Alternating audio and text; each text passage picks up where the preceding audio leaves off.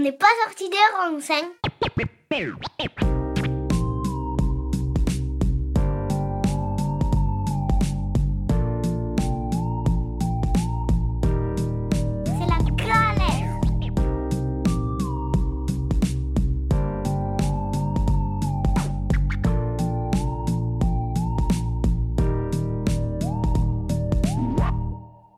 Bonjour à tous, ravi de vous retrouver pour un nouvel épisode d'OPSR dont n'est pas sorti des ronds sur Radio Alliance Plus et Rage. Je suis toujours accompagné de mon ami Victor qui va vous présenter ce dont on va parler aujourd'hui. Et oui Jordan, parce qu'aujourd'hui de plus en plus de villes côtières sont aujourd'hui soumises à un risque nouveau, celui de voir son territoire et plus particulièrement ses côtes s'amoindrir. L'érosion des côtes est estimée à environ 50 cm par an en moyenne en France, qui je le rappelle en possède près de 19 000 km. Pour parler de ce problème majeur avec lequel nous allons devoir composer de plus en plus, on a le plaisir de recevoir Héloïse Faure, créatrice du podcast Parlons peu, parlons bleu et chargée de projet au magnifique Parc national des Calanques. Bonjour Héloïse. Salut les gars. Je te propose de commencer par les questions classiques euh, d'OPSR. Euh, qui es-tu, que fais-tu et pour quelles raisons le fais-tu? Alors, qui je suis? Euh, Je suis Héloïse, je suis une grande passionnée et curieuse du monde marin. Euh, que fais-tu? Eh bien, j'ai plusieurs casquettes. Euh, bah, comme tu as dit, j'ai créé et j'anime le podcast Parlons peu, parlons bleu, qui est un podcast qui est dédié aux enjeux de la mer. qui inter- J'interviewe des personnes passionnées, passionnantes, engagées et engageantes du monde de la mer. Et je travaille à côté au Parc national des Calanques. Donc, principalement, je m'occupe de l'aménagement du domaine maritime des Calanques euh, sur un projet spécifique dont je ne peux pas trop parler euh, pour des raisons euh, professionnelles. Et à côté de ça aussi, je travaille avec la Commission européenne au sein du Youth for Ocean Forum, dont je suis membre fondatrice. C'est un forum qui, a été initié par la Commission européenne, par la Direction générale des affaires maritimes et de pêche, et qui réunit en fait un panel de, de jeunes passionnés de l'océan pour justement élever la voix des jeunes pour la protection de l'océan. Voilà. Très bien, merci beaucoup. Je te propose de commencer par quelques notions, euh, pour pouvoir un peu euh, introduire le sujet. Euh, on va beaucoup parler de risques côtiers. Est-ce que tu peux déjà nous définir les risques côtiers? Ouais, alors le risque les risques côtiers de manière générale, enfin, si on définit un risque, c'est la combinaison entre un aléa et un enjeu. Donc les aléas, c'est les phénomènes naturels. donc on a les vagues par exemple, et donc ça c'est plus, ouais, je me perds, les aléas. Les enjeux, ça va être euh, les habitations, les, euh, le fait qu'on vit sur les côtes, les vies humaines, etc. Et en gros, c'est la manifestation de phénomènes naturels, euh, donc aléatoires, qui peuvent impacter les enjeux humains, les dégradés, etc. Donc, euh, il y en a une panoplie, euh, plusieurs types, et on pourra en parler aussi. euh, Donc on va dire que tu différencies euh, l'activité naturelle de son impact sur l'économie humaine. Pour ensuite former le risque, ça? C'est gros, oui, c'est l'assemblage ça, c'est la combinaison. euh, mais même euh, quand, au-delà de parler de, enfin, les, les risques naturels, c'est ça, c'est vraiment la combinaison entre aléas et enjeux. Ok, est-ce que tu peux euh, définir un petit peu l'érosion côtière? L'érosion, alors euh, c'est le fait que la mer, même en fait par des phénomènes météorologiques, que ce soit le vent, la mer, euh, l'activité humaine, donc ça peut être le piétinement, ça peut être euh, la construction, l'artificialisation du sol, vient dégrader en fait euh, le littoral, la côte. Et en fait, si tu veux, c'est euh, la côte qui va, euh, ça peut se traduire par euh, des glissements de terrain, des effondrements, euh, des éboulements. Euh, donc voilà, c'est la terre en fait qui va s'éroder tout simplement euh, pour différentes raisons. Alors parce que euh, donc euh, toi tu, travailles quand même dans ce domaine-là, on a beaucoup parlé d'érosion, on entend beaucoup parler d'érosion euh, un peu partout. Par contre, il y a le phénomène inverse qui s'appelle l'accrétion. Est-ce que tu peux un peu nous en parler aussi? Ouais, en effet, c'est le l'inverse. En fait, ce que c'est vrai que j'ai pas mentionné, c'est que de manière naturelle, il y a la dynamique hydrosédimentaire euh, en mer ou euh, dans l'océan, etc. Cette dynamique-là, en fait, bah, elle est naturelle. Et en fait, nous, l'homme, l'être humain, avec nos activités, l'artificialisation du littoral, on a ce- cette balance-là. Et en fait, si tu veux, cette euh, dynamique hydrosédimentaire, c'est le fait que le sable, enfin, le courant va amener le sable et va le déposer naturellement sur les plages. Ce qui fait qu'il y a certaines zones qui sont en accumulation, d'autres en érosion. Et, euh, voilà, simplement. Ok, donc on va dire qu'après, c'est des phénomènes naturels qui, soit, euh, comme pour la, pour la gradation des sols qu'on avait vu pour l'agriculture, soit on a une dégradation du littoral, soit une, une amélioration du littoral. Quoi. Euh, on, a, on va aussi parler un petit peu de résilience du territoire. Est-ce que tu peux un peu introduire le sujet s'il te plaît? Ouais, alors la résilience euh, territoriale, c'est vraiment le sujet euh, dont il faut parler. Il faut que ça parle, il faut que le monde sache ce que c'est, parce que surtout les habitants du littoral n'en ont pas vraiment conscience, mais c'est un truc qui va tous nous toucher bientôt. C'est le fait d'anticiper, de réagir et de s'adapter aux risques côtiers de manière intégrée et durable. Aujourd'hui, ce qu'on fait sur nos côtes, en fait, tu veux, il y a différentes manières d'aborder la gestion du littoral, la gestion surtout euh, nos manières d'approcher les risques côtiers. Aujourd'hui, ce qu'on fait, c'est qu'on se protège et on contrôle les risques côtiers. Donc, on met des digues, on met des brises-lames, voilà, on se protège. Et hum, ce que met en avant la résilience territoriale, c'est au contraire, c'est s'adapter. C'est-à-dire, on va favoriser la recomposition territoriale, donc on va reculer, on va hum, plutôt euh, se baser sur les solutions fondées sur la nature, la restauration des récifs coralliens, par exemple, pour euh, atténuer la force des vagues, euh, ce genre de choses. Et à ça, on est confronté aujourd'hui, parce que en soi, c'est un terme que les élus connaissent, les élus du littoral connaissent très bien, parce qu'en 2021, il y a par exemple en Occitanie, il y a le plan littoral 21 qui a été mené par la région pour, c'est une sorte de workshop, un atelier pour justement sensibiliser les élus locaux à, euh, du coup, aux futurs risques. Donc, comment aménager leur territoire, qu'est-ce qu'il faut faire. Euh, et, euh, et, le truc, c'est que bah, j'ai assisté à cette réunion et il y avait, par exemple, je dis le, je vais pas dire le nom, mais en gros, le maire de la commune de Valras-Plage, qui est une commune qui est en train de construire un building de 10, de 10 étages en bord de mer, et a participé à cette réunion. Donc, tu vois, c'est les choses qui sont. Il y a pas mal de freins au niveau de la perception, parce qu'il y a des gens qui se sentent moins euh, concernés, moins vulnérables, parce que surtout en Méditerranée, par exemple, parce que bah, les, les, inondations, c'est pas non plus tous les quatre matins qu'on en a, mais une fois qu'on en a, elles sont graves. Euh, il y a aussi un manque de financement euh, par rapport du coup aux indemnisations. Il y a un manque de confiance dans les institutions qui fait que du coup, il y a un manque de légitimité aussi. les gens n'y croient pas vraiment et surtout un doute en termes de données. Euh, je pense que quand vous avez peut-être préparé l'épisode, euh, vous avez été confronté à plusieurs données, plusieurs chiffres, vous savez pas lesquels prendre en termes sur l'érosion, sur les inondations, etc. Et en effet, vu que ce sont des, mm, des phénomènes qui sont naturels et aléatoires, on n'a que des prédictions, on n'a pas de prévision. Et du coup, c'est ça qui pose problème et qui freine euh, ces mouvements de résilience territoriale. alors, ok, est-ce que, tu, est que tu sais nous dire les facteurs qui peuvent jouer sur l'érosion parce qu'on sait que quand on parle notamment de la Méditerranée, c'est une pression immobilière notamment qui est super forte, pression touristique. Est-ce que ça peut être un facteur qui joue sur l'érosion? Oui, non mais carrément en fait, c'est surtout, euh, enfin, voilà, il y a le piétinement de base qui peut engendrer des effondrements sur les côtes. Euh, enfin, le fait par exemple, c'est bête, mais de marcher sur une dune.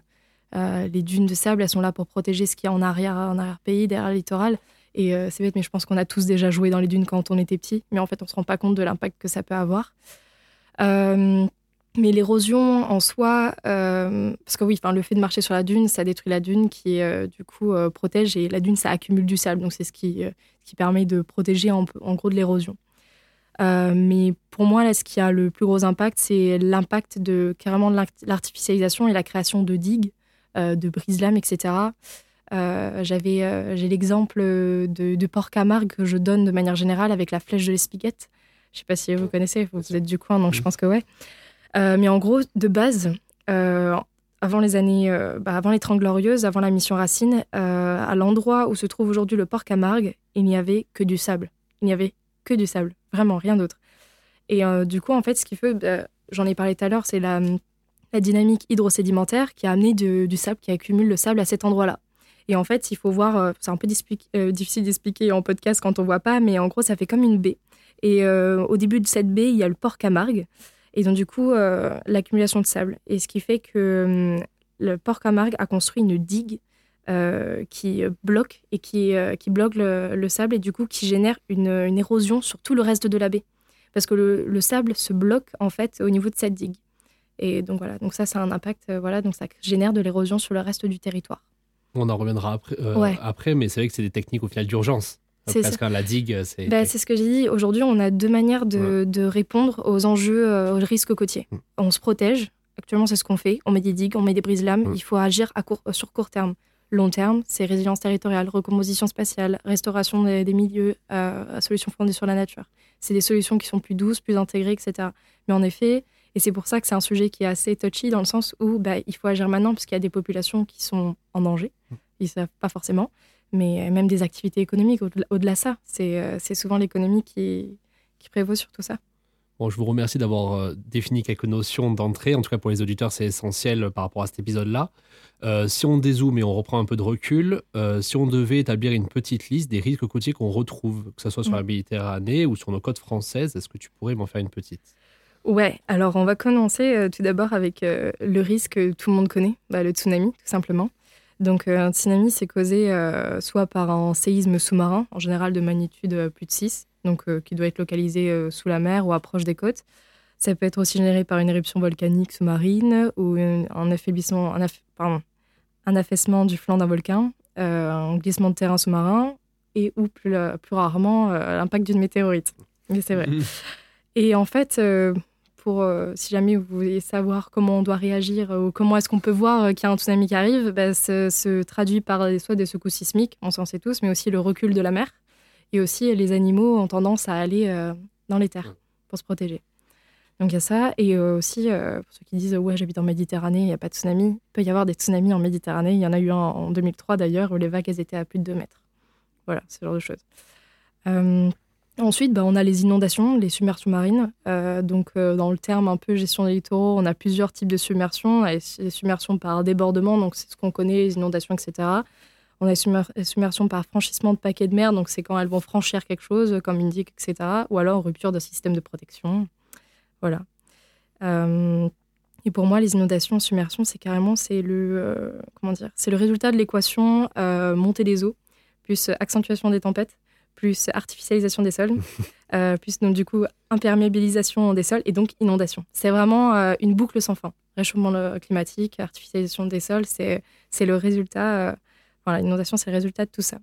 Ensuite, on a, bah, comme on l'a mentionné, euh, l'érosion côtière avec euh, les glissements de terrain, euh, l'effondrement. D'ailleurs, il y a une vidéo qui est sortie euh, sur le, euh, le littoral de San Diego, sur une plage noire, sable noir, où il y a des surfeurs qui sont en bas de la plage et ils filment. Alors, je sais pas comment ils ont fait, mais ils sont vraiment à 50 mètres et il y a un effondrement, mais de, de la falaise, quoi.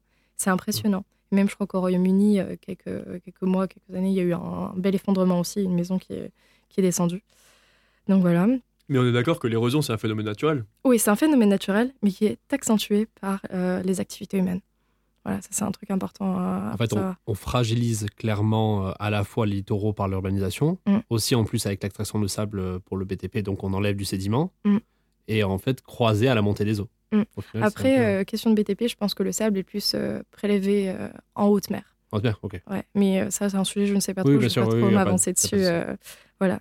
Donc, du coup, pour revenir, ouais, euh, question glissement de terrain, effondrement, érosion. euh, bon, j'ai donné tout à l'heure l'exemple de la flèche de Spighet, mais il y a aussi une thèse qui est apparue pourtant en 2001, c'est il y a longtemps, côté de Valras-Plage, encore. J'adore cette commune.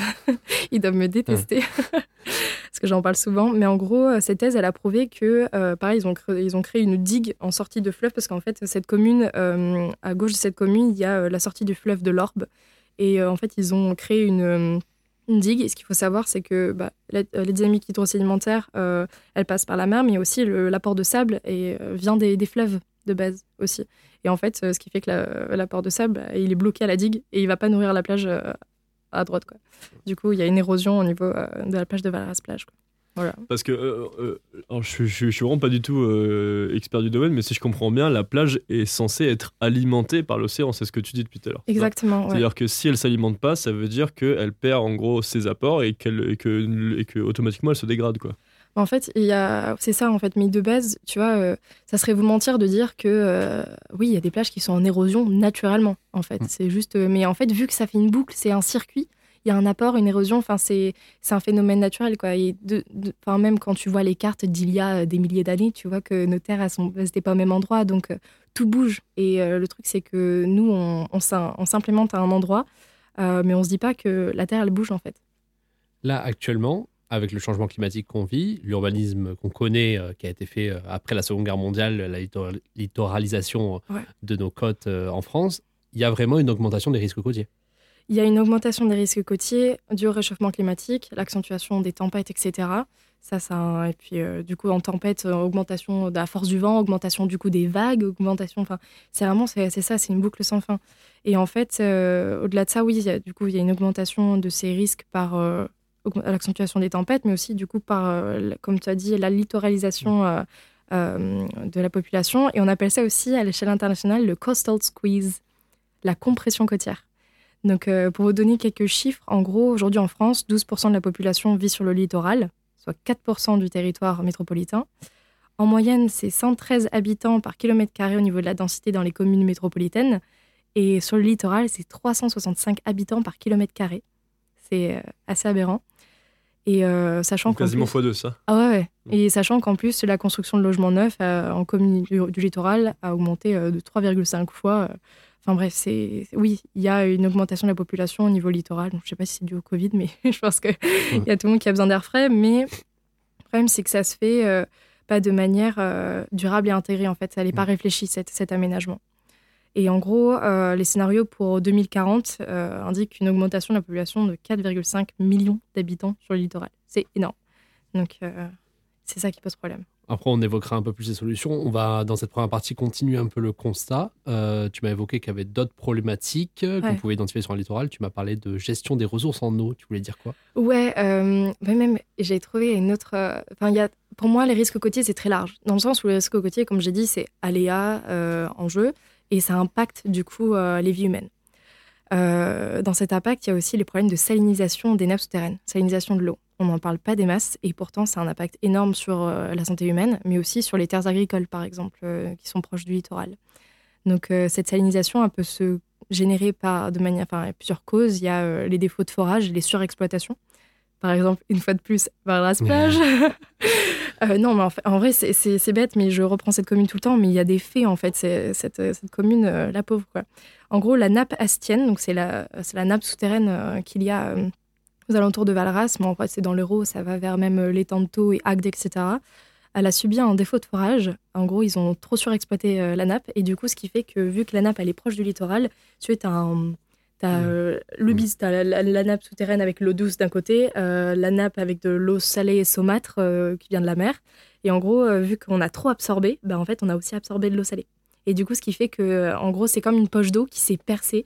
Et du coup, elle a été contaminée par. Donc en gros, elle est plus buvable en gros, c'est ça? C'est plus de l'eau douce. Bah, faut la- on, peut, on peut la boire parce que une fois qu'on l'a prélève vélo, elle passe dans des, dans des Ouais. usines de traitement. Et voilà, mais ça demande beaucoup plus de traitement chimique, etc. Mm. Et surtout, ça a contaminé tout le sol, en fait. Et au-dessus de ces terres, bah, il y a des terres agricoles. Et c'est Ouais. ça où ça pose problème. Eux, par contre, l'eau, on la filtre pas. Donc, euh, et c'est ça le problème. Donc il y a ça, il y a ces défauts de forage. Euh, il y a aussi euh, la salinisation par les voies aériennes, Mm. donc par apport d'embrun, on appelle ça. Euh, et ça, ça impacte plus les zones humides du littoral. Donc les étangs, par exemple, on a l'étang de Vindre, la Camargue.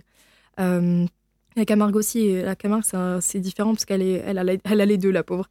Elle a l'intrusion des euh, salines par les nappes souterraines. Mm. Et euh, voilà, l'étang de Vindre, ce qui se passe, c'est voilà, il y a cet apport d'embrun, les inondations, etc. Et ce qui a été montré, c'est que euh, la salinisation de ces zones humides, de ces milieux aquatiques, bah, génère une, bah, elle détruit la biodiversité dans le sens où il y a les, les roselières qui, ont, qui sont très importantes, qui permettent de purifier l'eau. Et en fait, ces roselières-là, c'est aussi des habitats pour euh, des espèces euh, avifaunistiques. On a le. Je ne vais pas dire de, de bêtises. Là, on parle de plantes côtières. Ouais, Voilà, en fait, c'est pas vraiment des plantes côtières, c'est les plantes qu'on peut, c'est des plantes de- des zones humides. Les roselières, c'est vraiment, c'est très, euh, c'est très connu pour, euh, ouais, pour euh, structurer surtout ces zones humides, si tu veux, parce que leurs racines permettent de, de structurer les, milieux aquatiques, Mm. stabiliser, etc. Et en gros, la détérioration du- de la qualité de l'eau va venir détériorer ces roselières qui sont pas habituées du tout à la salinisation, et donc du coup impacter aussi la- les, les espèces comme le, le buteur étoilé ou le héron pourpré, qui sont des, des espèces avifaunistiques protégées et en voie Ok. de disparition aussi. Donc, au final, on se retrouve avec un impact euh, sur les côtes, mais aussi toute la biodiversité qui va se rapprocher de ces côtes-là. Donc, ça va être principalement de la biodiversité de la, de la flore, ou ça peut être aussi la faune non, là tu vois, c'est Voilà, flore. voilà, Ouais, c'est ça. C'est en fait, c'est c'est euh, bah, la, la, la flore, c'est vraiment c'est l'habitat. Ouais. La faune. Donc, forcément, ça impacte. euh. C'est un impact euh, directement. Et en plus de ça, en plus de, cette, de, de ce risque-là de salinisation des nappes souterraines, il y a le risque de la pollution chimique de l'eau, Mm. en fait. Donc cette pollution chimique, euh, je ne sais pas si vous êtes déjà allé l'été, vous baignez, que bah, la, la, la, baignade était interdite. Euh, C'était soit, en général, c'est souvent après des épisodes de pluie. Parce que ce qu'il faut savoir, c'est que les stations d'épuration, au moment de pluie, bah, elles, sont, elles ont un stock d'eau. Et en fait, bah, elles sont en surstockage. Du coup, elles déversent des, bah, des quantités d'eau non traitées. Euh, donc en plus de déchets euh, macro, etc. Et euh, ces déchets-là, enfin, ces, ces eaux-là sont généralement déversées euh, en mer et euh, pas très loin des plages. Ouais. Voilà, donc par exemple, à la les flots ben, en, de manière générale, quand il pleut pas, l'eau, elle est traitée à 95%. Donc il n'y a pas vraiment de problème. Il y, a, a un peu de phosphore, nitrate, etc. Mais ça même, tu vois, les, les agriculteurs se battent pour récupérer ces eaux traitées pour pouvoir les réutiliser. Euh, mais en gros, ce qui se passe quand il y a des épisodes de pluie, bah, l'eau elle est évacuée et euh, c'est des polluants. Et c'est pour ça qu'on ferme les plages. C'est parce que ça peut atteindre aussi la santé humaine, etc. Puis après, il y a les fuites de pétrole suite à des naufrages. Il y a la pollution plastique avec les pellets, là, ce qu'on a vu euh, toute la côte atlantique, euh, les plages qui étaient mais, euh, fournies de petites billes de plastique blanche. Mmh. C'est des billes, des billes qui servent à produire des, des, des objets en plastique, des, des billes industrielles, enfin de plastique industriel. J'avais voilà. vu partout le long des plages corses. Ouais.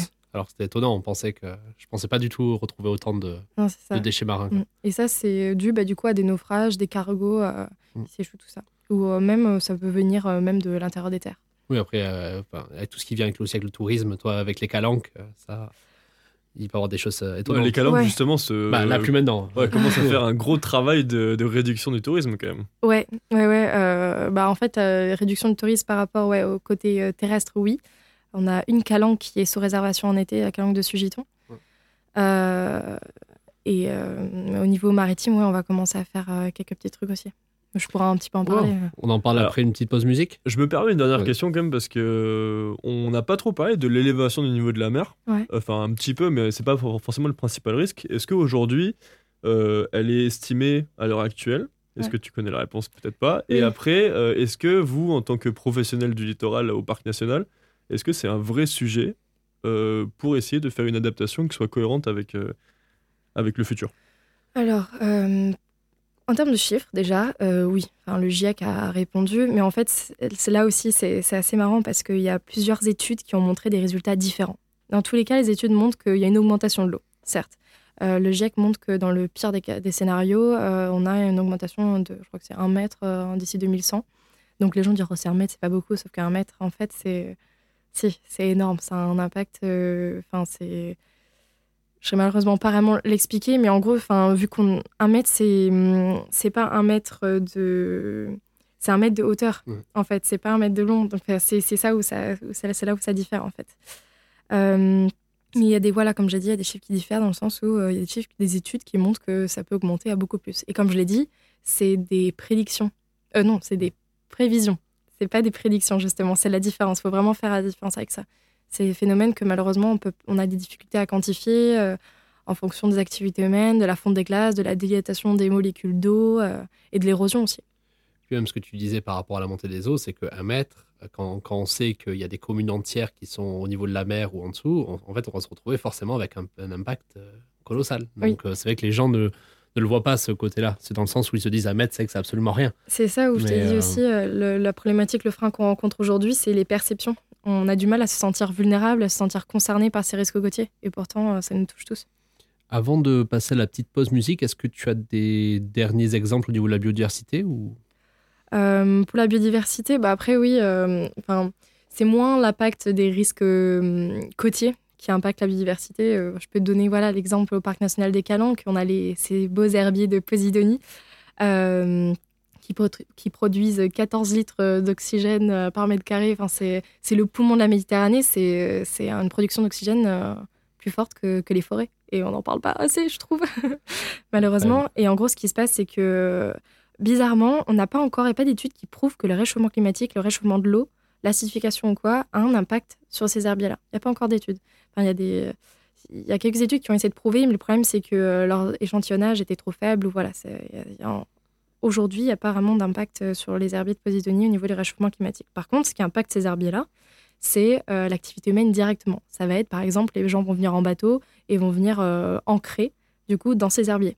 Et du coup, en ancrant dans ces herbiers, ils vont arracher euh, tous ces herbiers. Et voilà, c'est ça, qui, c'est ça la première impact, la, pression humaine, c'est euh, les ancrages. On a vraiment une, une baisse de, de l'espèce actuellement. Oui, alors il y a une, une baisse d'espèces. Il me semble que c'est euh, bah, dans le parc national des Calanques, euh, c'est une 10% depuis 2011, quelque chose comme ça. Euh, malheureusement, j'ai plus les chiffres en tête. Euh, Oui, il me semble que de temps Ouais, très Non, ouais. je crois, que j'ai, en 2011, j'ai- je crois que j'ai les chiffres qui me reviennent. En Méditerranée, euh, depuis 1969, je crois que c'est une réduction de 40%. des dam- Ah oui, euh, non, on est sur quelque chose quand même d'assez énorme. Ouais, ouais, ouais. Et pourtant, ça rep- et ce qui est ouf, c'est que euh, la- les herbiers, euh, ça représente que 1,1% de la Méditerranée. Et ça, euh, ça abrite 4 à 8% des espèces marines du monde. C'est fou. C'est- Du monde? Ouais. Ah ouais, C'est absolument incroyable. Sans la, sans, ben, comme tu évoquais également, la captation de carbone. quoi. Mm. Donc, euh, C'est ça. Et bien pour finir sur ces très bonnes nouvelles, on passe à une petite pause musique. À tout à l'heure.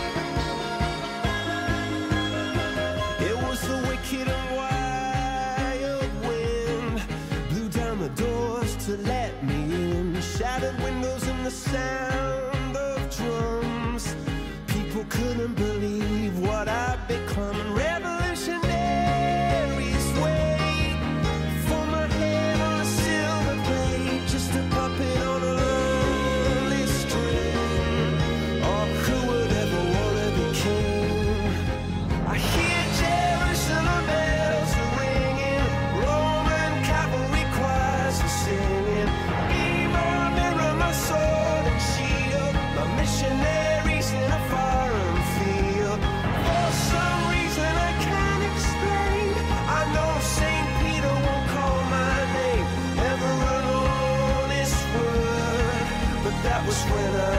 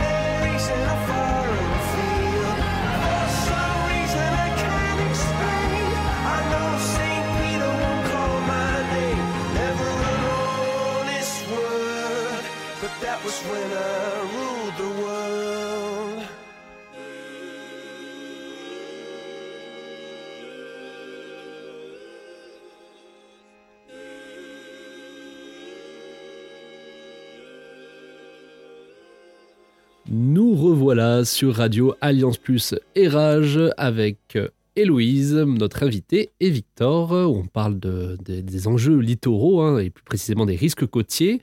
Euh, on va repartir sur le lien entre l'homme et l'environnement. Que doit-on faire au niveau politique pour devenir résilient face à ces risques littoraux? Bah, c'est une très bonne question. Alors non, mais j'ai longuement réfléchi parce que c'est vrai que bah, moi, vu que je, suis- je travaille avec la Commission européenne, etc., avec, euh, je suis très engagée politiquement, euh, j'ai fait Sciences Po, enfin voilà. Mais euh, tu vois, je me dis, politiquement, c'est difficile de réfléchir comme ça, parce que si on dit qu'il y a uniquement la politique, quand on dit politique, c'est pour moi les gouvernements, le gouvernement, etc. La réglementation, ouais. Euh, tu vois, pour moi, c'est à toutes les échelles qu'il va falloir bouger. Euh, dans le sens, euh, bah, à l'échelle politique, c'est oui la réglementation, clairement, durcir la réglementation. Il y avait aussi les, manques de, financement, euh, du coup, euh, financer ces projets de recomposition spatiale, euh, indemniser les, personnes qui sont sur les zones à risque le plus possible.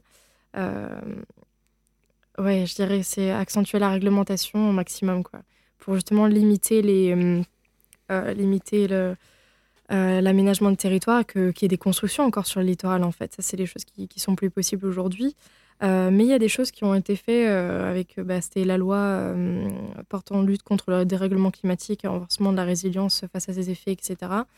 Euh, il me semble que c'est le décret qui a, bah, du coup, en, euh, mettant en, lumière les 126 communes qui sont euh, à, à risque euh, sur le littoral par rapport au risque d'érosion, etc. Bon, le risque d'érosion, euh, on le verra un peu plus tard, mais euh, en fait, c'est vrai que tout à l'heure, je parle de risque d'érosion, mais euh, dans la législation, l'érosion n'est pas un risque.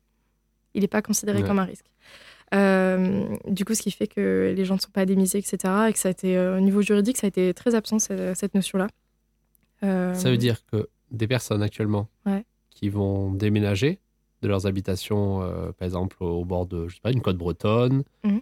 une côte qui est soumise à l'é- à l'érosion, ces personnes-là, ils ne sont pas indemnisées. Si jamais il leur arrive quelque chose, pour le moment, Mais est-ce que c'est pas aussi une question d'assurance alors à ce moment-là? Et justement, c'est ça. En fait, le truc, c'est qu'il y a pas, elles sont pas assurées parce que l'érosion n'est pas considérée comme un Comme risque. un risque côté- naturel, c'est ça c'est ça. D'accord. Par contre, euh, si c'est une, inonda- une inondation, etc., oui. Mais Ah, c'est euh, incroyable. Voilà, il y a ça. Et euh, la réglementation, a été fait du coup avec le, le décret justement euh, qui a mis en lumière ces 126 communes. Si tu veux, aujourd'hui, maintenant, ce qui, ce qui a été fait, c'est que si tu veux acheter un bien au bord de mer, etc., l'agence immobilière, le bailleur, doit quand même te dire que, euh, attention, cette habitation, elle est susceptible que dans quelques, quelques, quelques années, euh, elle peut disparaître à cause de l'érosion. Mais elle le dit juste. Il faut juste que la personne soit au courant que son, sa future habitation euh, est à risque. Voilà, c'est juste ça. Il n'y a pas d'interdiction. Pas d'interdiction. En fait, il y y, a un droit de préemption, mais là, on rentre vraiment dans l'ordre du juridique et j'ai pas assez potassé ça en réalité. Mais euh, non, il y a pas. Enfin, il y a des zones où c'est interdit de Mm. construire par rapport aux inondations, etc. Mais même aujourd'hui, euh, enfin, par- vers la plage, euh, euh, l'immeuble qui se construit de 10 étages, elle est sur une, on- une zone inondable, enfin, à 100 mètres de, de la plage. Enfin, il y a un problème, quoi. Mais euh, non, voilà. Ah, il y a monsieur le maire de Valras-Plage qui rentre bonjour. Bonjour. Bonne blague. Mais euh, voilà ce qui se passe aujourd'hui, euh, vu que ouais, non, le, le fait que dans la législation, l'érosion n'est pas considérée comme un risque naturel et ça pose euh, beaucoup de problèmes. Est-ce que on peut parler de la loi littorale? Je sais pas si tu connais un petit peu. Oh oui. Alors, est-ce que tu peux nous en parler un peu et nous dire est-ce qu'elle est bien faite? Est-ce qu'elle doit être changée? Oh là là. Il faudrait qu'il... En fait, le problème de la loi littorale, euh, c'est que c'est une loi qui, euh, qui est manipulée comme on le veut. Euh, dans le sens où bah, c'est juste une loi en fait. euh, et en fait, c'est un mix de tous les codes de l'urbanisme, de l'environnement, etc. Donc elle n'a pas vraiment de d'impact. Ouais.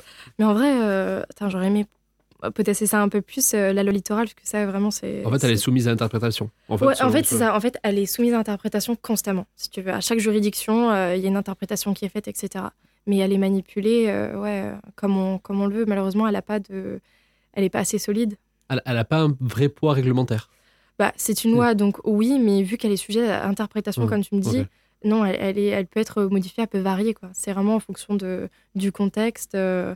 Enfin, par exemple, en fait, ce, que, ce qui s'est passé avec Valras Plage euh, par rapport à cet immeuble, euh, on a le permis de construire a, a été admis et en fait euh, a été- un peu caché, si tu veux. Donc normalement, tu as trois mois ou deux mois pour euh, dès que le permis de construire est affiché pour euh, en tant que citoyen. Avoir des de- recours. hein. c'est ça, porter recours. Et nous, en fait, le problème, c'est qu'on était en retard. Donc du coup, on a quand même porté recours en disant que bah, c'était un immeuble de 10 étages en bord de, cent- enfin, à 100 mètres de la plage, euh, la loi littorale, etc. Le plus le fait que la population n'a pas été concertée pour cet aménagement. Dans le fond, on a été reçu. euh, dans la forme, non, parce qu'on a été en retard. Donc tu vois, c'est ce genre de truc, c'est que la loi littorale avait tout son droit, on, on était bon, mais euh, parce qu'on était en retard, non. Mais justement, la loi littorale autorise ce type d'aménagement. Si Ah là, jamais ouais. ils ont. Pas parce Ouais, que toi, tu es avec ton association ou je ne sais pas, vous avez. le vous collectif de sauvegarde de Valras Plage, Vindre et Sérignan. Donc là, en l'occurrence, tu voulais porter un recours avec, cette, avec ce collectif, mais la loi littorale autorisait ce type d'aménagement. Ah, bah, pas l'autoriser directement, mais euh, vu qu'elle est trop faible, ouais. Donc actuellement, on se retrouve euh, en termes de. on a, tout à l'heure, on a évoqué un peu les solutions en disant on mesure, euh, voilà, presque, on est presque dans des mesures d'urgence, des mesures d'évitement. Mm. Donc on voit que, par exemple, le tourisme dans les calanques, on va interdire les touristes. Là, actuellement, j'ai l'exemple, ça n'a rien à voir, mais c'est important de voir qu'en fait, on est tout le temps dans un peu dans l'urgence. Euh, On a évoqué les digues tout à l'heure, qui vont bloquer donc l'arrivée de l'eau, qui va créer de, l'érosion potentielle. Là, j'ai un autre exemple. Euh, j'ai vu là cette semaine qu'il y avait la destruction d'un site très connu euh, sur la côte océanique. donc, on l'appelle donc c'est l'i- l'immeuble Signal à Soulac-sur-Mer, si je me trompe pas. Donc, en fait, on est, en fait, on agit, mais en fait, on agit juste constamment dans l'urgence. C'est exactement ça. Et je suis très contente que tu parles de cet immeuble signal parce qu'en en effet, c'est le symbole de l'érosion en fait. Et pour la petite histoire, du coup, euh, bah tiens, je vais vous raconter euh, l'histoire de l'immeuble signal. en gros, dans les années, euh, merci. Dans les années 60-70, euh, l'immeuble Le Signal devait être le premier d'une série et finalement, il est le- sera le seul car l'État a finalement renoncé de bétonner toute la côte. Dans les années 90-2000, la mer avance régulièrement et des travaux ont été réalisés constamment pour réensabler la plage et défendre l'immeuble contre l'avancée des eaux. En 2004, la résidence Le Signal est classée en zone rouge. En 2011, le maire prend des mesures pour surveiller l'évolution du trait de côte et euh, prévoir l'évacuation de l'immeuble si la mer s'approchait à moins de 20 mètres du bâtiment, mais euh, refuse toute intervention euh, pour des problèmes financiers, parce que les travaux, c'est trop cher. En 2013, les- le syndicat des copropriétaires de Signal demande des travaux pour assurer leur mise en sécurité en vue en vue du rapport d'expertise qui a été fait sur l'immeuble du coup qui est classé en zone rouge. Le maire utilise la législation des immeubles en ruine pour mettre euh, à la charge des propriétaires la destruction du bâtiment. Mais l'État refuse. Merci l'État. En 2014, euh, le maire ordonne l'évacuation de l'immeuble, euh, sans limitation de temps, sans aucune mesure de protection, en utilisant la loi Barnier. Donc la loi Barnier, c'est une loi qui a été adoptée en 1995 euh, et en fait qui permet justement d'indemniser les personnes si elles sont sujettes à des risques côtiers, inondations, etc., si, leur, bah, est détruite par exemple. Et donc du coup, elle permet d'exproprier les propriétaires exposés à des risques naturels majeurs et du coup de les, de les indemniser comme j'ai dit. Sauf que euh, au niveau de l'État, enfin ce qui s'est passé, c'est que le Conseil d'État a refusé de considérer que la procédure, euh, cette procédure d'expropriation parce qu'elle considérait qu'il n'y avait aucune vie humaine qui était menacée et surtout parce que l'érosion côtière n'est pas un risque côtier, n'est pas un risque naturel. On y revient. Ouais.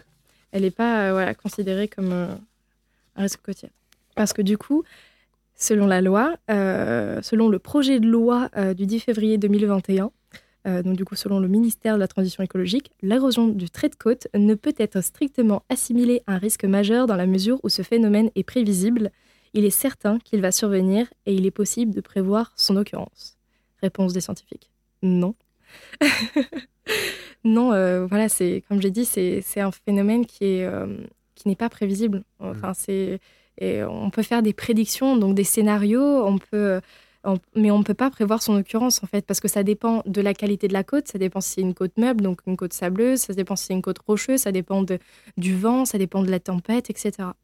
Et ce qui est intéressant en fait avec, euh, pour finir un peu l'histoire du même signal, en 2019, le Parlement a quand même voté une indemnisation à la hauteur de 70% des biens de ses appartements, euh, mais c'est un vote euh, à titre exceptionnel. Quoi.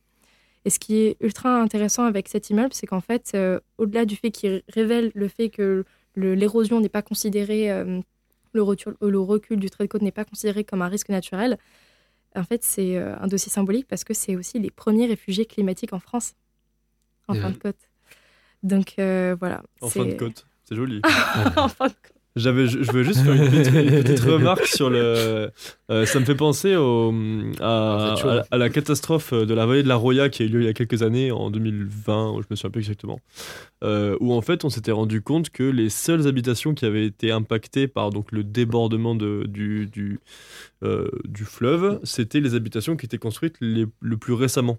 Et en fait, qui prenaient pas en compte et qui étaient beaucoup trop bas par rapport au niveau euh, du fleuve. Et en fait, on se rend compte euh, un peu avec cet immeuble-là euh, qu'en fait, c'est vraiment les, euh, enfin que les, les habitations d'antan, on va dire, avaient connaissance de ce risque et en fait euh, ne risquaient pas justement de construire à, des endroits qui étaient, euh, qui étaient les plus, euh, les plus, où il y avait la plus de probabilité de, problème, de problématiques.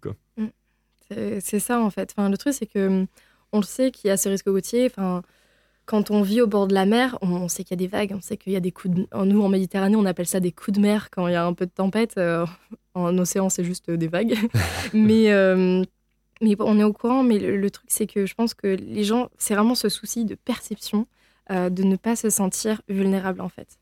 À partir du moment où tu te sens pas vulnérable, tu te dis bon bah c'est pas grave, ça arrive, allez, il va y avoir un peu d'eau sur la terrasse, mais c'est tout. Attends, si on voit que ça fait, euh, sur l'échelle de, de, de, de l'humanité, on voit que la littoralisation est vraiment un phénomène extrêmement récent. Ouais. Euh, D'aller autant au bord d'une côte, c'était pas un phénomène. Enfin, en tout cas, Non. ils n'allaient pas. euh, Non, les- parce que de base, le littoral, et même c'est pour ça que ça a mis du temps à rentrer dans la législation, le littoral, c'était vu comme quelque chose de péjoratif. C'était pas, euh, c'était un truc, c'était en gros les, les pauvres, tu vois. Ouais. Ou alors c'était très euh, bah, les activités, les, les ports, les commerces, Ouais. etc. à l'ancienne, tu vois. C'était plus ça. Mais là, alors, je remonte à, à temps de Christophe Colomb. C'est très long. Et puis après, il y a eu la, la, la romance, donc la mer, c'était voilà dans les poèmes, etc. Ça a apparu dans la littérature un peu comme ça. Et après, avec les risques côtiers, l'urbanisation, etc., et surtout l'effet de mode, en fait, euh, pour relocaliser, bah là, par exemple, l'objectif de la mission Racine d'artificialiser tout le littoral de l'Occitanie, c'était aussi une question économique pour venir enrichir cette région. Parce qu'il n'y avait rien. Il n'y avait rien de base. Euh, tu nous as parlé en off, euh, Héloïse, de l'économie bleue. Est-ce que Mm. tu peux la définir, s'il te plaît? Alors, l'é- l'économie bleue, il y a deux manières de définir l'économie bleue.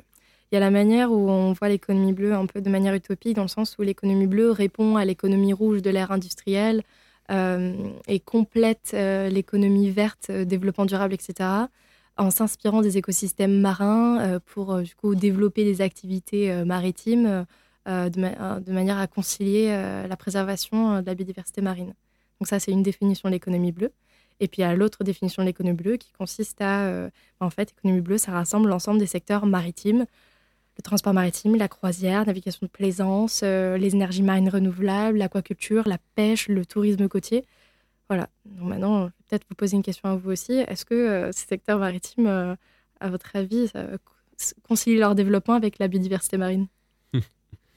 très bonne question. J'ai une, une petite idée de la réponse, mais je ne m'y risquerai Voilà. pas. Donc, euh, Je dirais que ça dépend quelle activité, peut-être, mais je bah, pense que dans tous les cas, elles sont impactantes. Bah, c'est ça, elles ont tout un impact en fait. Donc il y a des choses qui sont faites à petite échelle, etc. Mais euh, et même à, à grande échelle, euh, euh, par exemple, il y a le, la zone ECA, donc la zone à faible émission de soufre, qui, a été, qui va être créée en Méditerranée euh, pour, les bateaux. J'ai plus trop les chiffres, mais en gros, les bateaux euh, dans leur, cheminée, donc les bateaux de croisière, les gros bateaux de transport, bah, dégagent du soufre, du coup, qui est euh, une première source de cancer. Et aussi l'acidification des océans et de la mer. Et en gros, il y a une zone qui va être créée pour où les bateaux vont être obligés de diminuer leur, quantité de soufre. Donc voilà, cette zone, elle existe déjà dans le nord, je crois. Oui, dans le nord, elle existe côté Suède, etc. Mais euh, c'est tout récent en Méditerranée. Bah, ça sera, de toute façon, ça sera mis en place, je crois, euh, d'ici 2050. Ça commence quand même sur le. Parce que t'es sur Marseille. Il y a quand Mm. même. Sur Marseille, ça bouge hein, quand même. Parce qu'au final, euh, entre les calanques qu'on a évoquées pour le tourisme, mais aussi sur le port où ils voulaient interdire l'accès à certains bateaux, je crois, monsieur le maire. Ça, je ça. suis pas au courant. Ouais. Par contre, je sais que euh, dans les développements du par exemple, du transport maritime, il y a le fait, il y a l'électrification de certains bateaux. Mm. Euh, la méridionale, par exemple, je sais qu'il y a des branchements à quai. Mais voilà, c'est quand même la consommation en électricité. Enfin, voilà. Et puis, euh, il y a aussi les, les fausses bonnes solutions du style le, le, GN le GNL, enfin, le, le gaz naturel liquéfié. C'est un gaz, qui- c'est un gaz quoi. Ouais. C'est- Ouais. l'énergie fossile. Donc euh, voilà, il y a des euh, fausses bonnes solutions. Puis après, il y a des euh, solutions comme Windcop ou euh, Grincel qui ont mis en place des ces compagnies qui ont mis en place des transports maritimes à voile. Ouais. Donc voilà, tu vois, même il y a un projet, je crois que c'est Sailcop, je vais pas dire de bêtises, mais qui va mettre en place un vol de kitesurf énorme pour un bateau, un transport, un cargo en fait, pour que le bateau puisse se déplacer à voile. Ouais, c'est pas, ils n'avaient pas fait aussi des transports entre. euh, Il y en a un qui, quelqu'un qui voulait essayer. J'ai vu ça dans un truc avec euh, Élise Lucet sur France 2, où le mec veut déplacer du chocolat. C'est Grain de Sail. Ah voilà, ok, d'accord. Les Grain de Sail, eux, ils ont la... ce que j'ai reçu dans mon podcast du coup, et euh, super intéressant. Et en fait, eux, ils font de la production de chocolat au café. Ouais. C'est eux qui produisent et ils font aussi le transport. Ouais. Donc c'est une production éthique, ils font agriculture biologique, etc. Ils font le transport du coup avec un, un bateau à voile. Et euh, le chocolat, on, genre, il faut hypothéquer la maison pour le manger après, à l'achat, vous pensez Alors, Ça, genre... en vrai, mais non. suis- Non, en, vrai, on va dire les termes. Oui, c'est un chocolat qui est plus cher que d'habitude. Oui, et quand je, forcément, Et forcément. en fait, mais c'est ça aussi, faudrait- on pourrait en faire un autre podcast, mais c'est vrai que euh, euh, se dire, euh, parce que oui, s'il faut, en fait, ce genre de, de développement, de transport maritime plus durable, etc. Ça, ça, ça va avec aussi un bouleversement des mentalités. Consommer moins, consommer euh, Mm. mieux. Mais euh, en fait, ça serait utopique de se dire que tout le monde pense comme ça. Nous, on est dans une bulle. On Oui. sait que oui, consommer moins mais mieux, mais euh, enfin, moi j'ai des potes, ils sont pas du tout dans ce monde-là. Euh, dire, mais non, il coûte 3 balles Mm. ton chocolat, Oui, voilà. je, je peux pas quoi. Ouais. Donc voilà.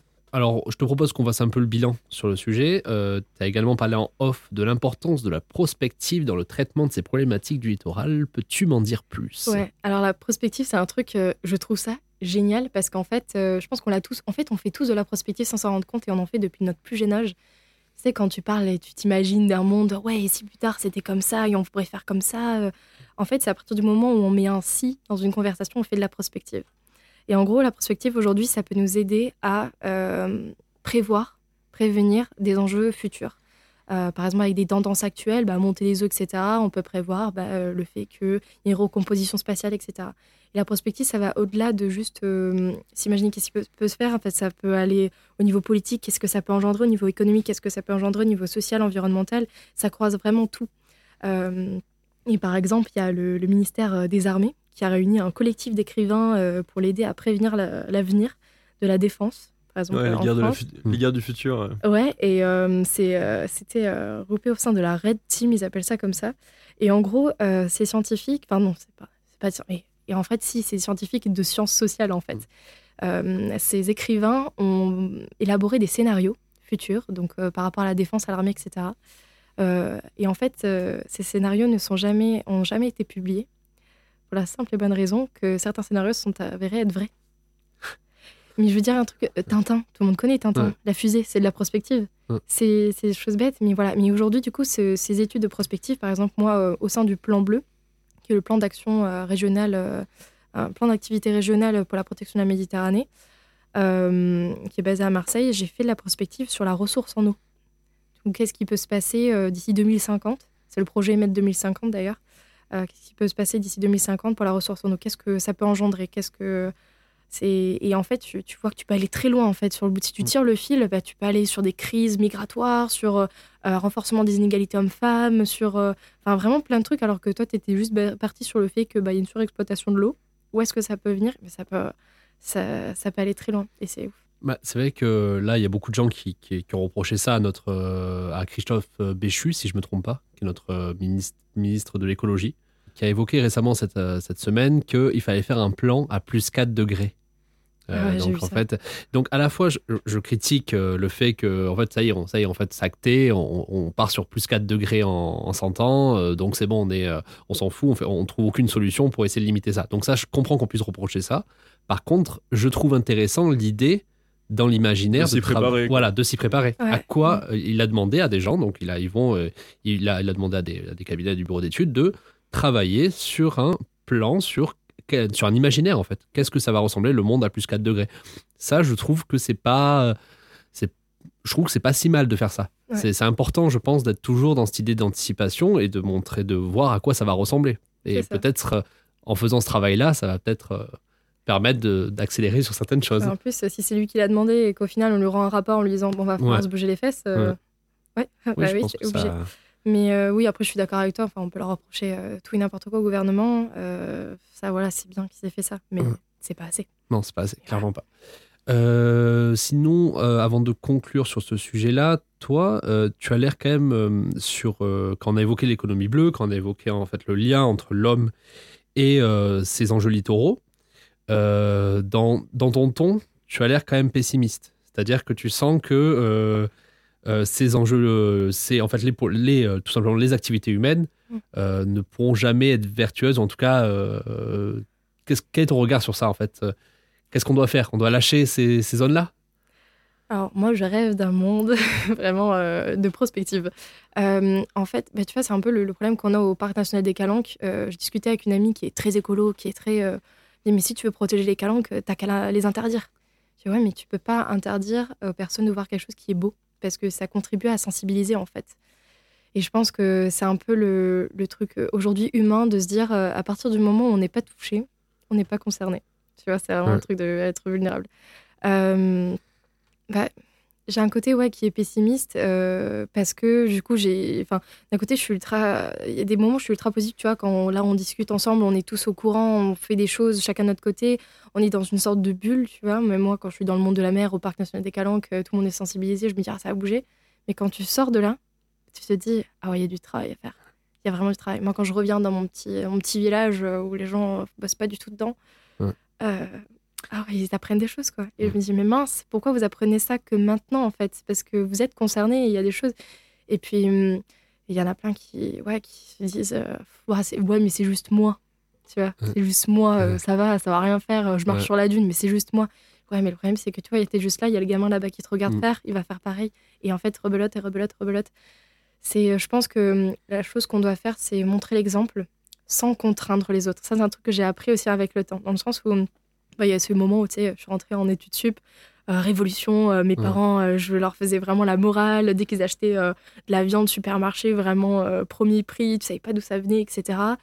Enfin, ouais, et puis même consommation, ils prenaient la voiture pour tout et n'importe quoi. Enfin, l'achat de ce que j'ai une petite sœur, du coup, elle prend, elle mange des goûters, des goûters qui sont emballés dans n'importe quoi, tu vois. Donc, tu es en mode, ouais, voilà. Bon, là, c'est vrai que je pars plus sur la consommation, mais même quand tu, de manière à agir de, de manière générale, parce que l'impact, enfin, tout ce qu'on fait, nous, en termes de consommation chez nous, même si c'est à des centaines de Oui, kilomètres de la côte, a un impact sur le littoral, la mer, etc. Et en gros, euh, le truc, c'est que à force de contraindre ces personnes-là, à force de, le- de leur. Ouais, c'est c'est bête, c'est dire, bah, contraindre dans la, dans la manière où tu. hum, Comment dire T'es un peu. Tu vas fort, tu vois. Bah, tu, tu les aides pas, en fait. Tu, Tu les braques. tu, tu les Mm. braques. C'est clairement ça, en fait. Tu les Mm. braques et euh, ils te répondent en plus avec des arguments. Des fois, tu sais pas quoi dire parce que t'es un peu. euh, voilà, mais. Non, le truc, c'est qu'il faut les accompagner et leur montrer qu'ils sont concernés. Alors, de quelle manière? Je la cherche toujours. Et ben souvent. non, tu l'as trouvé, puisque on va parler de ton super podcast Voilà, qui permet de ça, sensibiliser un petit Quel peu. relais. Ouais, franchement, qui permet de sensibiliser un petit peu sur euh, le monde euh, de la mer euh, et de la mer Méditerranée ou peut-être autre. Est-ce que tu peux nous en parler un petit peu? Alors, d'abord, je te félicite pour ce relais incroyable. Ah, de il avait vu l'horloge qui tournait, t'as eu raison. Il n'y a pas de coupure au montage, hein, vraiment, c'était Non, pur non. naturel. Euh, alors oui, mon podcast, du coup, c'est un podcast qui parle de la mer et des gens qui l'entourent, euh, dans lequel euh, j'interviewe des personnes passionnées et passionnantes, engagées, engageantes du monde de la mer, que ce soit des, experts du monde de la mer, des, gens qui innovent, qui ont des projets, ou même des chercheurs. Aujourd'hui, du coup, j'ai interviewé Bastien Taromina qui m'a parlé d'une manière ultra passionnante de l'impact des câbles sous-marins des éoliennes offshore. Enfin, pour les gens qui vont dire ça, ouais, je trouve ça passionnant. Ouais. ouais, ouais, ça m'intéresse. Euh, et puis, ouais, ça, ça répond surtout, ce podcast, il est là pour répondre à ma grande curiosité. Parce que moi, j'ai le truc d'être hyper active et de me poser une centaine de questions. Je fais de la prospective constamment dans ma tête, justement. Et en fait, euh, à côté de mon travail, je j'avais pas le temps, en fait, de, de faire des recherches. Parce que j'adore faire de la recherche, j'adore faire des études. Je me suis même demandé, je me pose toujours la question si je devrais faire une thèse. Mais le problème, c'est que j'avais pas le temps parce que la mer, c'est tellement quelque chose de vaste. Le littoral, tu vois, toutes ces questions, c'est tellement, il y a tellement de controverses, il y a tellement de choses qu'on ne sait pas. Et euh, moi, j'ai l'intime conviction de me dire que euh, tout ce que, toutes les réponses existentielles qu'on se pose aujourd'hui sur notre planète, pourquoi on est là, etc., toutes les réponses, elles sont dans le fond des océans. Je sais pas, enfin, si, je, je sais, parce que c'est la mer en soi, elle a toujours été là euh, dans- de toutes ses formes, de, en forme gaz, etc. Et euh, toutes On les vient, réponses, on elles vient sont tous sous- de là. hein. On vient tous de là, c'est ça. Ouais. c'est On préfère aller regarder les étoiles. Au niveau des étoiles.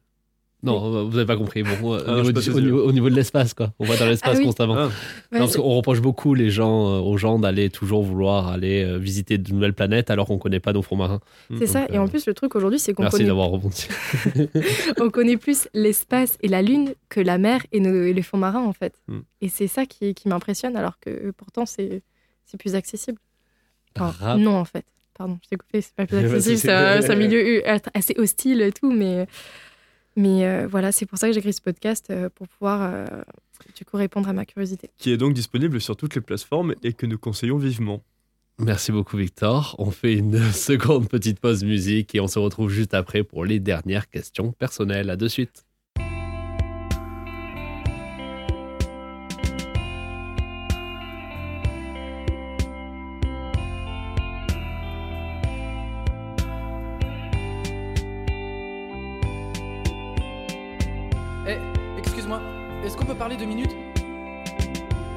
Je te promets. Après, je disparais.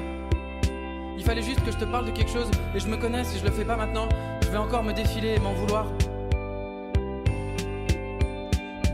Voilà, j'arrive pas à te sortir de mes pensées. Je peux pas te le dire autrement.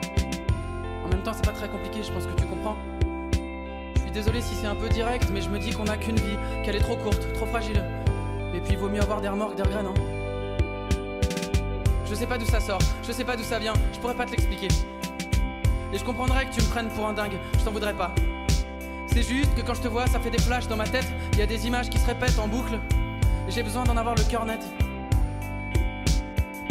Je nous vois danser au ralenti sur du rubber-dub et toi tu me déposes des mots précieux au creux de l'oreille. On se regarde droit dans les yeux, on veille jusqu'au lever du soleil. Je nous vois sortir, marcher, boire et partir sans payer. Tirer des plans sur la comète et faire l'amour, les fenêtres ouvertes. Alors je vais pas te mentir, sur le marché je suis pas forcément ce qu'il y a de meilleur. Parce que je suis bancal, menteur, pas fiable, jamais à l'heure. Mais si tu veux, je peux me faire boxeur, voleur, chauffeur, docteur, serviteur, dresseur de lion. Je vais pas te mentir, tu pourras forcément trouver mieux. Parce que je suis maladroit, nerveux, égoïste et coléreux. Mais si tu veux, je peux être souriant et même heureux, poli, généreux, et écrire des morceaux moins teigneux, ou même des chansons pour les amoureux. Étrange parce que je me sens à la fois un peu ridicule de te balancer tout ça d'un coup, et en même temps ça me fait beaucoup de bien. D'abord parce que je peux enfin être fixé sur ce qui se passe de ton côté, mais aussi parce que je réalise la chance que j'ai. La chance que j'ai de pouvoir encore avoir des sentiments pour quelqu'un. Ça me change tellement la vie, tu te rends pas compte je crois, j'ai l'impression de plus être la même personne. C'est comme si d'un coup je me remettais d'une cuite qui avait duré genre deux ans, c'est long deux ans. Je me sens différent, j'ai envie de me lever à l'heure, de me remettre en mouvement, de moins fumer, de moins boire, de plus draguer n'importe qui par peur de la solitude. Je sais pas d'où ça sort, je sais pas d'où ça vient, je pourrais pas te l'expliquer encore une fois. Ça faisait tellement longtemps que ça m'était pas arrivé, et là ça me tombe dessus comme ça. Moi jusque-là, je faisais un peu n'importe quoi, je passais d'une personne à une autre sans réussir à m'attacher vraiment. C'était assez glauque, mais bon, je suis comme tout le monde, qu'est-ce que tu veux hein Alors que là, je nous vois carrément danser au ralenti sur du rubber-dub au corps à corps. On se regarde droit dans les yeux, et puis on repart en tirant des bords. Je nous vois courir, nager nu, rougir, transpirer, jusqu'à brûler. Tirer des plans sur Jupiter et faire l'amour sous les éclairs. Alors je vais pas te mentir, sur le marché je suis pas forcément ce qu'il y a de meilleur. Parce que je suis bancal, menteur, pas fiable, jamais à l'heure. Mais si tu veux, je peux me faire boxeur, voleur, chauffeur, docteur, serviteur, dresseur de lion. Je vais pas te mentir, tu pourras forcément trouver mieux. Parce que je suis maladroit, nerveux, égoïste et coléreux. Mais si tu veux, je peux être souriant et même heureux, poli, généreux, écrire des morceaux moins teigneux, ou même des chansons pour les amoureux.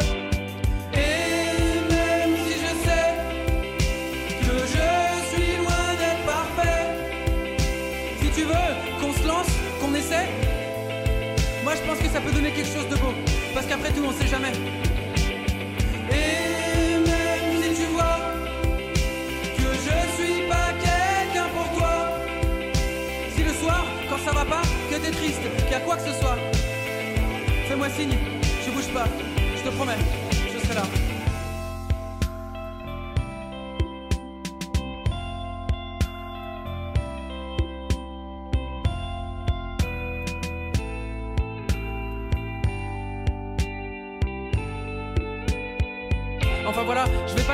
Sur le marché je suis pas forcément ce qu'il y a de meilleur.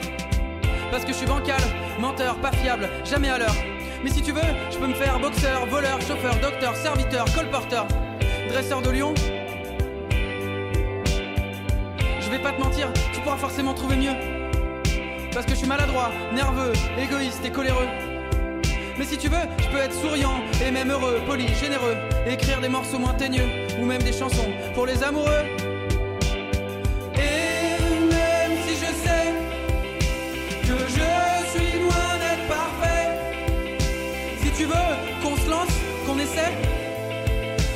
Ça peut donner quelque chose de beau. Parce qu'après tout, on sait jamais. Et même si tu vois que je suis pas quelqu'un pour toi, si le soir, quand ça va pas, que t'es triste, qu'il y a quoi que ce soit, fais-moi signe, je bouge pas, je te promets. Je voudrais pas que tu te fasses de fausses idées non plus, j'ai pas l'intention de te demander en mariage. Et même si évidemment je peux pas te forcer à me fréquenter, par contre je peux te demander de me croire quand je te dis tout ce que je te dis ce soir. Je suis pas un énième connard qui veut juste coucher avec toi, me mets pas dans le même sac, c'est tout ce que je te demande. Allez, je vais te laisser tranquille maintenant.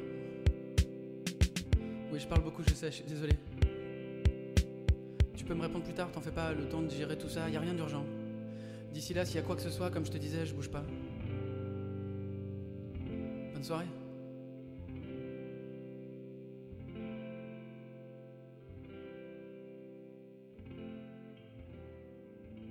Nous revoici sur Radio Alliance Plus et Rage. Avec Héloïse, on parle euh, des risques côtiers et de la mer en général. Euh, nous repartons euh, sur les dernières questions classiques de cette émission également. Est-ce que Héloïse, tu as une œuvre à conseiller à nos auditeurs? Alors, j'ai longuement réfléchi. Enfin non, pour moi, c'était la réponse. la première, c'était le, livre de Rachel Carson, La mer autour de nous. Et en fait, parce que je trouve que c'est un, un bouquin qui, qui explique tellement de choses au sujet de la mer. Et en fait, il y a beaucoup de gens qui disent, des chercheurs scientifiques qui disent que c'est un bon bouquin qui vulgarise bien euh, la mer, etc. C'est faux, ça ne vulgarise absolument pas. C'est assez complexe, il faut quand même avoir des connaissances. Euh, et c'est pour ça qu'en final, je vais plus conseiller un, un, un- film euh, que tout le monde connaît, qui pour moi me prend au trip. et, euh, c'est Avatar. Le film Avatar, qui est tellement, pour moi, c'est c'est la révélation de ce qui se passe sur Terre de manière euh, un peu embellie, entre guillemets. Euh, et en fait, j'aimerais que les gens, en regardant ce film, se disent que tout ce qui se passe dans ce film, ça se passe en réalité sur notre planète. C'est pas tant de la science-fiction que ça. Voilà. Le 1 ou le 2 Euh, alors pour la mer, je dirais le 2. Mais euh, en termes de destruction euh, forest- forestière, etc., le 1. Allez, feu. Euh, Est-ce que tu aurais par hasard une personnalité publique qui t'inspire à part euh, James Cameron? Alors, euh, c'est bizarre, mais j'ai mis vraiment longtemps à trouver, euh, trouver la réponse. Et c'est que dans le train tout à l'heure, en venant ici, que je me suis, j'ai trouvé. Euh, et si vous me le permettez, j'aimerais bien vous en donner trois, parce qu'elles sont en, en lien toutes les On, trois. on t'en donne le droit. Parce qu'en fait, elles ont un lien, mais d'un côté, pas tant que ça. Dans le sens où, côté environnement, je dirais Camille Etienne, qui est, pour moi, elle a les mots justes, elle tape dans le mille, elle a un pouvoir extraordinaire, et puis elle a, elle a quand même versé toute sa vie sur ça, euh, pour cette, euh, cause euh, des règlements climatiques. Je trouve que c'est incroyable, je suis fascinée. Ensuite, il y a Louise Aubéry, côté féminisme, mode éthique, etc. Et puis même, elle interviewe dans son podcast euh, In Power des, personnes. Enfin, moi, je, suis en totale admiration, même euh, du côté de son, de son tact, sa façon de parler, etc. Et enfin, dernièrement, Eva Sadoun, une économiste féminine et qui, qui, en fait, qui euh, m'a permis de prendre conscience que la base de tout, si on veut faire changer ce système, c'est euh, via l'économie. Et en gros, dans son bouquin, que je n'ai pas encore lu, j'ai lu plein d'extraits, plein de vidéos, en gros, elle montre que euh, comment est-ce qu'on peut refaçonner l'économie pour, euh, bah, du coup, aller vers la préservation de notre environnement et aller concilier justement biodiversité et l'économie adaptée, ouais. C'est Ouais. ça. Euh, je prends le relais pour les deux dernières questions. Euh, c'est les questions souvent les plus complexes hein, pour, Mm. pour nos invités. Euh, en priorité, donc là, tu peux évoquer à la fois le- les sujets qu'on a, évoqués aujourd'hui, hein, c'est-à-dire les, les risques littoraux, mais qu'est-ce que notre gouvernement doit faire, selon toi, en matière d'environnement en priorité? Ouais, on en a parlé en off, du coup, pour moi, c'est vraiment, c'est ça, c'est la formation, c'est l'éducation des personnes. Et euh, donc, ouais, c'est vraiment ça. Mais il faut absolument reformer euh, l'éducation scolaire, en fait. Il faut inclure les questions environnement. Et même au-delà de ça, parce que c'est vrai, quand on pense environnement, on pensait que l'eau. Mais non, il y a tout ce qui est agriculture, la manière de produire, la manière de consommer, euh, comment faire, et puis même au-delà de ça, tu vois, je dirais faire ses papiers, l'administration, ce genre de choses qui ne sont pas inclus, mais comment, en gros, montrer et comment est-ce qu'on peut grandir dans ce monde-là, euh, nous offrir les cartes pour ouais, évoluer dans ce monde-là quand on est jeune, en fait. Donc surtout sur tous les fronts, l'environnement, euh, comment est-ce qu'on peut produire, comment est-ce qu'on peut manger, comment est-ce qu'on peut faire ses papiers. Voilà, pour moi, il faut faire une réforme de l'éducation absolument, et que ce soit pas seulement les ONG, les assos qui s'en chargent, qui interviennent dans les cours, euh, etc. Un, un nouvel intervenant, pff, ça va être fatigant. et euh, donc ça, et aussi, euh, seconde chose, c'est pour moi, il faut absolument refaçonner tout le gouvernement, en fait, toute la manière, toute- enfin, la manière de, digé- de di- digérer, Diriger, euh, dans le sens où, de base, euh, les gouvernements, on appelait ça des technocrates.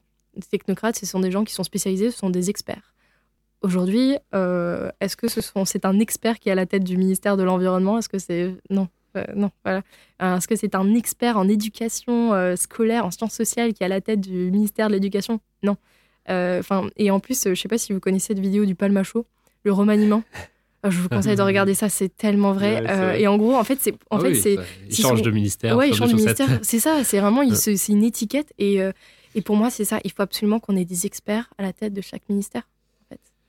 Et nous, les citoyens, qu'est-ce qu'on doit faire en priorité? Euh, tout à l'heure, vous avez dit qu'il fallait absolument, en off, répéter, répéter, répéter, répéter. Euh, c'est vrai, je trouve que c'est une des solutions qu'il faut absolument répéter pour que ça devienne, devienne quelque chose de banal. Mais le problème, c'est que c'est ça, ça en devient limite quelque chose de banal. Ah, le réchauffement climatique, bah oui, on sait ce que c'est le réchauffement climatique. Très bien. Comment ça impacte ta vie? En fait, c'est montrer. Moi, ça serait plutôt euh, montrer aux personnes qu'est-ce qui, en quoi le réchauffement climatique va impacter leur vie et comment et vice versa comment eux ils impactent le réchauffement climatique. Donc, euh, tu vois, c'est c'est leur, leur faire prendre conscience qu'ils sont vulnérables. Comme tu as dit tout à l'heure, c'est aussi travailler toujours sur l'imaginaire, mais l'imaginaire positif. Exact. Aussi de montrer un monde qu'on peut, euh, Ouais, c'est qu'on ça, peut parce que- créer, euh, qui ouais. peut être hyper sympa, euh, beaucoup Mm. plus euh, apaisant d'un point de vue sociétal et environnemental. Ça, c'est important, je pense. C'est Mais- ça, parce que c'est vrai que les écolos, on est vu comme des. Oh, les écolos, oh, c'est la fin du monde. Ouais. euh. Alors, on est vu euh, comme des gens qui font chez le monde, quoi. Ouais, c'est vraiment ça. Alors que, bah non, euh, oui, il y en a qui, qui font chez le monde parce qu'ils ont toutes les raisons de faire chez le monde. euh, ouais, Euh, je suis d'accord, c'est que ceux qui, sont, ceux qui manifestent, euh, bon, c'est un autre débat, mais ceux qui jettent des peintures sur les. Enfin, de la peinture sur des peintures, euh, c'est parce qu'eux, ils ont vraiment conscience dans les tripes qu'il y a une urgence, mais vraiment, c'est c'est intrinsèque, enfin, c'est c'est vital, quoi. Et. et les gens disent, mais ouais, les écolos, enfin, ouais, c'est une peinture, c'est important, ouais, Mm. mais parce que eux, ils ont pris conscience, ils ont intégré l'importance de cet enjeu. Et tu sais, même des fois, moi, je suis un peu, je me sens un peu coupable dans le sens, je me dis, tiens, mais j'ai l'impression des fois, je me sens pas assez concernée. Ouais. Ah, moi aussi. Ouais. Mais ça, c'est. Je fais pas assez de choses. En même temps, c'est vrai que le problème, c'est qu'il faut euh, toute sa vie tourner là-dessus. Donc, c'est jamais évident. c'est euh, C'est jamais évident. Du coup, euh, je pense que comme vous deux, j'ai choisi la manière douce, c'est-à-dire euh, à travers mon travail, Mm. à travers mes missions de tous les jours, en parlant à mes potes, euh, en faisant un podcast. euh, voilà, c'est Ouais. cette C'est la manière. manière douce. ouais.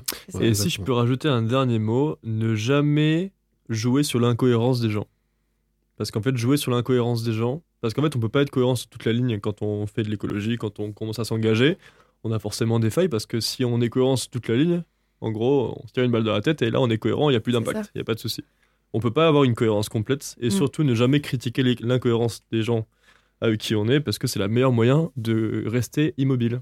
C'est vraiment Ouais. ça. Genre, Et de faire part de la légitimité aussi. Ouais. Ouais. On est tous imparfaits. Enfin, c'est dans le monde d'aujourd'hui, on a quand même un mode de vie, enfin qu'on a tous euh, ancré chez nous. Enfin, on a des habitudes et euh, c'est vrai que c'est dur de, de se défaire de certaines habitudes. Il faut, faut l'admettre, quoi. Mais euh, ça peut aller par petit bout par petit bout. c'est et ouais, malheureusement, c'est ça. On peut pas obliger les gens à agir maintenant. Tu sais, Mm. c'est- il y en a qui disent ouais, il faut une décroissance, il faut absolument changer le gouvernement, les manières de pratiquer aujourd'hui, maintenant. Wow, il y a plein de gens qui sont pas prêts. Mm. hein. Économiquement parlant, mentalement parlant, culturellement parlant, ça, ça va pas passer. Et c'est comme ça qu'on aura des freins, des, des braquages, justement. Bon, bah écoutez, merci beaucoup. Merci, vous deux. Merci beaucoup, Merci à vous Héloïse. deux. Donc, n'oubliez pas hein, de retrouver le podcast Parlons peu, parlons bleu sur toutes les plateformes de streaming. Vous pouvez aussi le trouver sur Facebook et Instagram. Donc voilà, n'hésitez pas à écouter. C'est vraiment super. C'est le podcast de la mer. Donc, en tout cas, merci vraiment tous les deux. Euh, bientôt, on fera un petit collab hein, au PSR Parlons peu, parlons bleu. Ce serait sympa. Euh, je retrouve donc, euh, on vous retrouve vous les auditeurs euh, bientôt hein, pour un nouvel épisode. Euh, à bientôt sur Radio Alliance Plus et Rage. On n'est pas sorti des ronces, mais on peut toujours essayer. Salut. Salut Salut